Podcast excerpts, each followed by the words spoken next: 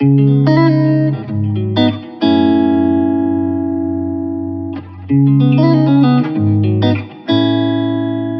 meter upon cubic meter of ham, pizza, salad, bread, and ready made products still perfectly fit for consumption, but which, nonetheless, would end up being destroyed. The fact that products are being destroyed on this scale and in such large quantities is unacceptable. BNP Paribas Personal Finance invites you to discover On the Way, the podcast that explores the paths to responsible consumption. Whether entrepreneur, people from the world of business, or researchers, On the Way gives a voice to those who day after day are helping to develop more sustainable consumption. Welcome, and I hope you enjoy listening. My name is Amélie, and I work at Phenix, a tech for good startup. Our mission is to build a world without waste. I started my career in a field unrelated to tech for good. My background is actually in literature. I love books, artwork, and antique furniture. When I was a student, I was really into antique shops. Then I had an idea. I wanted to set up a website selling antiques and other second-hand items. At the time, I thought it would never work because when you buy an antique, you have to touch it, see it, and hold it in your hands. So I quickly dismissed the idea. Well, Selency's success today proves that I was wrong. I was definitely way ahead of my time. So I went to business school during my first few internships, I worked as an auctioneer at Drouot. After that, I also interned at Christie's auction house. So there I was in that auction house, finding buyers in Tokyo and New York for paintings and old books. One of the things I liked most about these internships was valuing items and appreciating the value of objects and things as well as the idea that an object can have many lives and that its value will actually increase from one life to the next. I really liked that idea. Something I liked less about these internships, however, was the insular nature of these companies. Christie's was maybe not quite as insular, but working in Avenue Matignon, it didn't necessarily feel like the center of the world, and nor did Drouot. I felt quite cut off from the rest of the world, and at that point of my life, I wanted to make an impact. I wanted to be present in the world, I wanted to be at the heart of the action, making a difference. So I went back to the ESCP Business School for my third year, and there was an event at the school where all the strategy consulting firms in Paris came to recruit third year students. There I caught sight of a radiant woman in her 30s. She was formidable, and she was pregnant too. She was talking about strategic issues and transformation businesses problem solving and supporting chief executives. That really resonated with me too. So I joined Bain & Company, a renowned American strategic consulting firm, which is very appealing to students. I thought I'd be there for two years. In fact, I stayed there for 10. I actually like this world of mass consumption, working for a major brand that is part of people's daily lives and that everyone can relate to. And what about my job as a strategic consultant? I saw the role a bit like being a company doctor. We help companies to improve their performance. We help them with growth related issues. What's more, at the time, I saw value creation as the financial and human value of a business. How could we help companies and brands to add value, not only in terms of financial performance, but also by creating great brands, which for the most part also value the work that goes into them? During that time, I didn't really have any idea about the concept of environmental value or at least I hadn't necessarily made the connection between environmental issues, problems relating to the earth, and the model employed by these global brands. I couldn't see a clear link anyway, not at that point.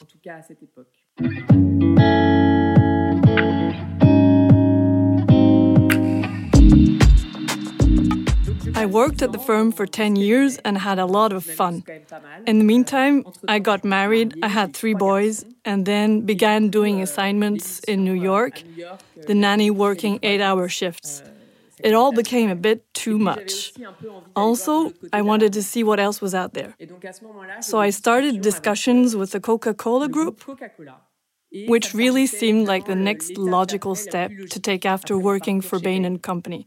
The Coca-Cola brand is a bit like a grand old dame who has fallen out of favor with the public and is now in decline. And for me, it seemed like an amazing challenge. So I joined Coca Cola and became the head of strategy for France. I quickly added another string to my bow revenue growth management, RGM, which is about creating value. It was clear that there was an essential need to create value for the Coca Cola brand and for the other brands in its portfolio. So everything was going great. It was a really interesting job. The teams there are absolutely amazing. But two things happened that had an impact on me while I was at Coca Cola. The first was when sustainability started to become a key issue in terms of business strategy. While I was working at Coke, the brand celebrated its 100th anniversary in France. The fundamental question was how do we ensure that a brand stays relevant for the next 100 years? How do we maintain the right to exist under the name Coca Cola in France in the 2020s? Sustainability has really become an issue about the right to exist. It is now a key strategic issue. As the head of strategy, it is very much part of my remit. So that was the first thing going on that was increasingly beginning to concern me, not just professionally, but on a personal level too. At that time in my life, I had begun to learn more about the blue economy. I read a number of books on the subject. I had also recently become aware of the agri food model known as the circular economy.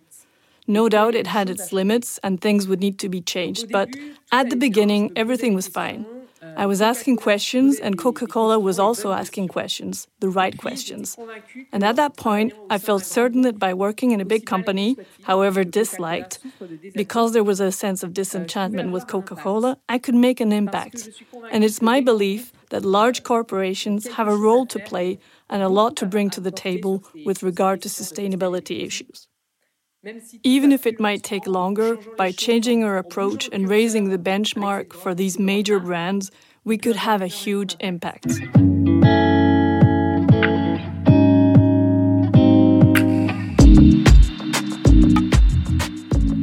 I set up a number of initiatives with the rest of the Coca Cola teams. We launched the Loop Trial, putting Coca Cola products on sale in reused packaging, thus creating a packaging loop. This concept was totally in line with my aim to establish a circular economy, which we worked hard to achieve. I worked on reducing the amount of plastic in our packaging and using more and more recycled material. Having said that, I was starting to experience a certain dissonance because things weren't moving fast enough. And this feeling of dissonance gradually became a disconnect between myself and the impact I wanted to make. The things I wanted to put in place and the changes I would have liked to make to these consumption models no longer really correlated with what I was able to do on a daily basis. This feeling of dissonance became too strong to ignore. And so I left Coca Cola. I left Coca Cola with one question on my mind How can we transform our agri food model? How can we transform our consumption model, which today depends on resources that are limited? Resources from the earth, resources from the soil, resources from our planet, and which, at the end of the chain, results in tons of waste that we don't know what to do with. And for the record, this consumerist model has not made people any happier. So, what new paradigm could be established? That was the big question. At the time, I didn't have the answer, so I entered a phase of introspection and self reflection to examine my role in this universe and this ecosystem. I also went on a quest for knowledge and read many books and articles during that period. I met a lot of people. Farmers, entrepreneurs, and professors. I went on training courses. I enrolled on a permaculture course at the Bec farm in Normandy, which is the place to be for permaculture. I even considered becoming a farmer myself after attending a show launched by Parisculteurs, which honors and supports urban agriculture projects. And then, at some point, I decided that I wanted to launch a company based on a circular economy, which would serve as a marketplace for unsold goods.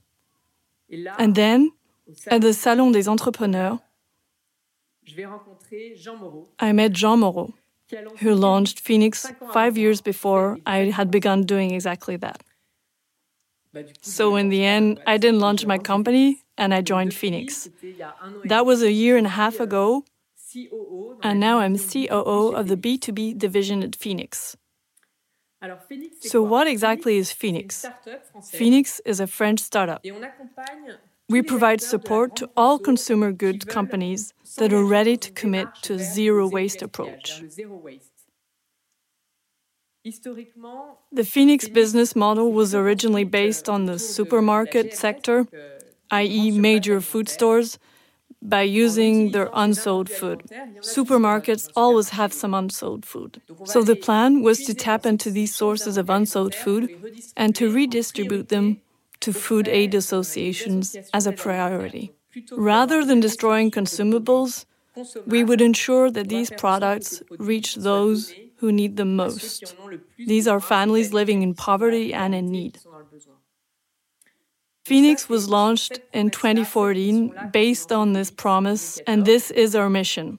The company has grown and developed, and since then has begun to differentiate its services. We have diversified, finding new ways to make use of these unsold products by selling them directly in stores and via B2C app.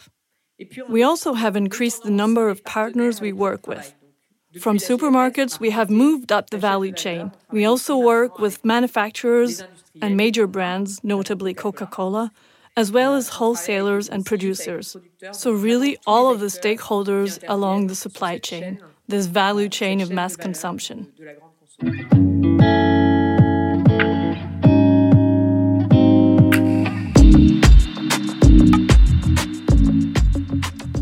Phenix works with over 7,500 customers in France, as well as in Portugal, Spain, Belgium, and Italy. We began operating in two new countries this year. We also work on a daily basis with more than 2,500 food associations, not only in France, but also in other countries mentioned. We have 200 employees, something we are very proud of. I'm also very proud to have helped since Phenix's creation to prevent the equivalent of 150 million meals from being thrown away over the last seven years.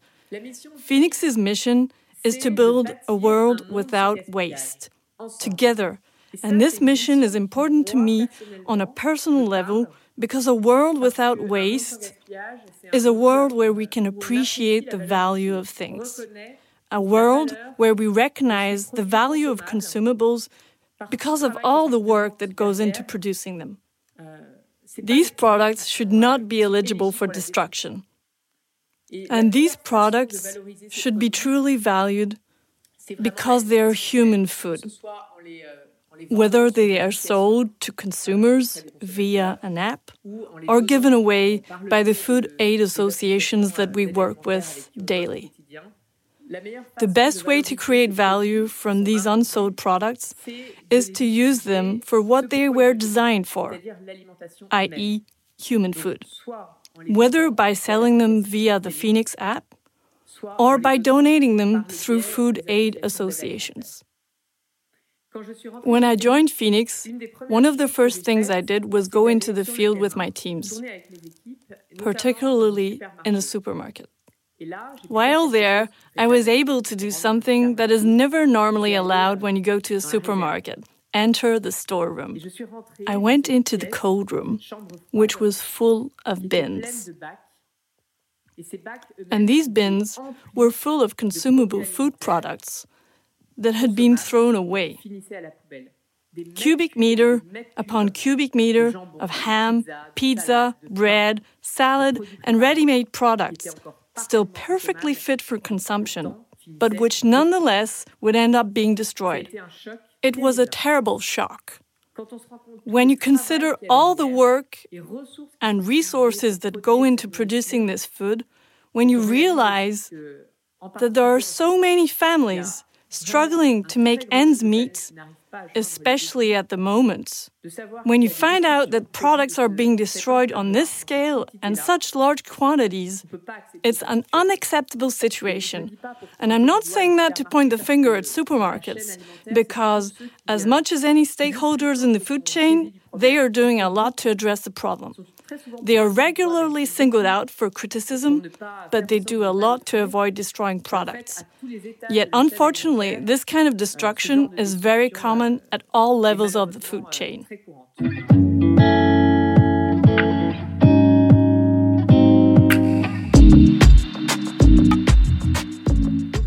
That's why this mission to build a world without waste is very important to me because waste is not acceptable.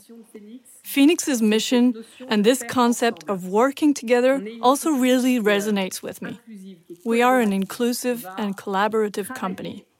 We are going to work with our partners, manufacturers, brands, and supermarkets to reduce waste. Our approach is not combative and we're not judgmental. We want to do more than just work with each of these stakeholders individually. We would like them to work together to find solutions to combat waste. I'd like to give you an example. We've been working with the Danone Group for some time after it acquired a stake in Phenix a year ago to create value from dairy products that are non compliant, particularly in factories where yogurt is produced. Unfortunately, there are a certain number of yogurts on which labels are stocked the wrong way or that don't meet all the compliance criteria. Therefore, we establish a system so that consumers can buy these yogurts directly from the factory. This movement was organized locally with the Bailleul Dairy to reduce waste and we are also setting up a partnership, in this case with the supermarket chain, so that these stores can serve as collection points for yogurts that don't pass the quality tests. This is a perfect example of what we want to do at Phenix to make stakeholders work together, whether it's brands, retailers, consumers, or associations, in order to develop a set of collaborative and concrete actions to combat waste. And finally, for me, the most important part of Phenix's mission to build a world without waste is this idea of building. It's a concept based on construction, movement, and innovation. Food waste is not a new problem. This issue has been around for some time. What is new, however, is people's willingness to tackle the problem head on. And the fact that companies are structuring themselves around this market. Phenix is one of these organizations, but is not the only one. And so we must be continuously innovating because there is a great deal to do. We must develop our services, we must develop our products. Since its foundation, our DNA has truly been based on expertise and human support. Recently, we've also been building our capacities. We are reinforcing our technical systems in terms of data. Our aim is to deploy the best possible technology and human resources in the fight against waste. As COO for B2B, my role is really to support this transformation. It's almost a common trope for the phoenix to transform itself, because the phoenix is an animal in constant transformation. My role is to ensure that this entrepreneurial DNA remains embedded within the company, to continue with this Swiss Army knife type model of the anti waste coach, and to maintain the creative drive that has characterized the organization since its foundation seven years ago. We must remain true to our strengths and the qualities that make up Phenix's DNA and culture while also putting them to optimal use for the next stage in our company's history. We have come to a new stage in the life of Phenix. We must operate in a structured way. We must apply a methodology. We have to find replicable models because the needs and the stakes involved are huge, and we must equip ourselves effectively to meet these considerable needs. I work with all the Phenix teams daily, focusing on organizational issues, our tools, and our ways of doing things. We are further developing our own models, such as our business and pricing models. We're also planning to enter new countries. We began operating in two new countries this year. The idea is to launch the brand in two additional countries each year. In this way, we are transforming the organization gradually without blowing apart the culture. It's a real challenge on a daily basis.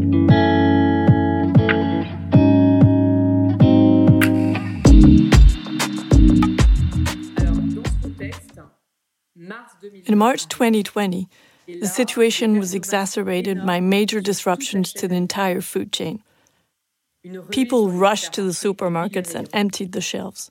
Workers in food factories were threatening to walk out at any moment over concerns about their team's health and safety. The work of food aid associations was also disrupted because their volunteers could no longer go out and collect food as they had done before. This period in March 2020 also presented challenges for us as a company. How could Phenix, on our small scale, continue or even improve in our role as a link ensuring the continuity of food aid and at the same time help our professional partners to find solutions to combat waste. Therefore, we set up volunteer collections led by teams of Phenix employees who are highly motivated and extremely committed. They were climbing the walls at home. The average age at Phenix is 25 years old, so you can imagine how difficult the lockdown in March, April, and May was for our employees, when all they wanted to do was go out and help these associations. So that's what we did. We sent our teams out into the field to collect waste in places where it was no longer possible. We also made it free for small retailers to apply so that they would have at least one outlet at this difficult time to help them through the difficult patch during lockdown. We were also able to meet the needs of our industrial partners who were looking for outlets. This uncertainty around food outlets creates a huge yo yo effect in the value chain. And so many of our partners went from having no stock at all to having impossible amounts of excess stock that they were wondering what to do with. Phenix help. We therefore put a lot of things in place during this period. It was a difficult time for our teams because, like any company, we had to deal with the anxiety of COVID and disruptions to the team's organization. We had the same issues to deal with as everyone else children at home, homework to be done, and a lot of other things to manage. And unfortunately, the COVID pandemic is not over yet. For me, it's really reinforced the importance of Phenix's mission. Today, that's what really motivates me. I truly believe that we are focusing on the right issues, issues which are becoming increasingly relevant. I'm delighted that we have put together such an amazing team at Phenix, which I know is going to achieve lots of great things. At Phenix, I'm also motivated by the fact that my beliefs and my values are aligned with what I how to do and what I can bring to the teams and to the company. And that is priceless. But it won't be all plain sailing from now on. There are bound to be doubts and problems along the way.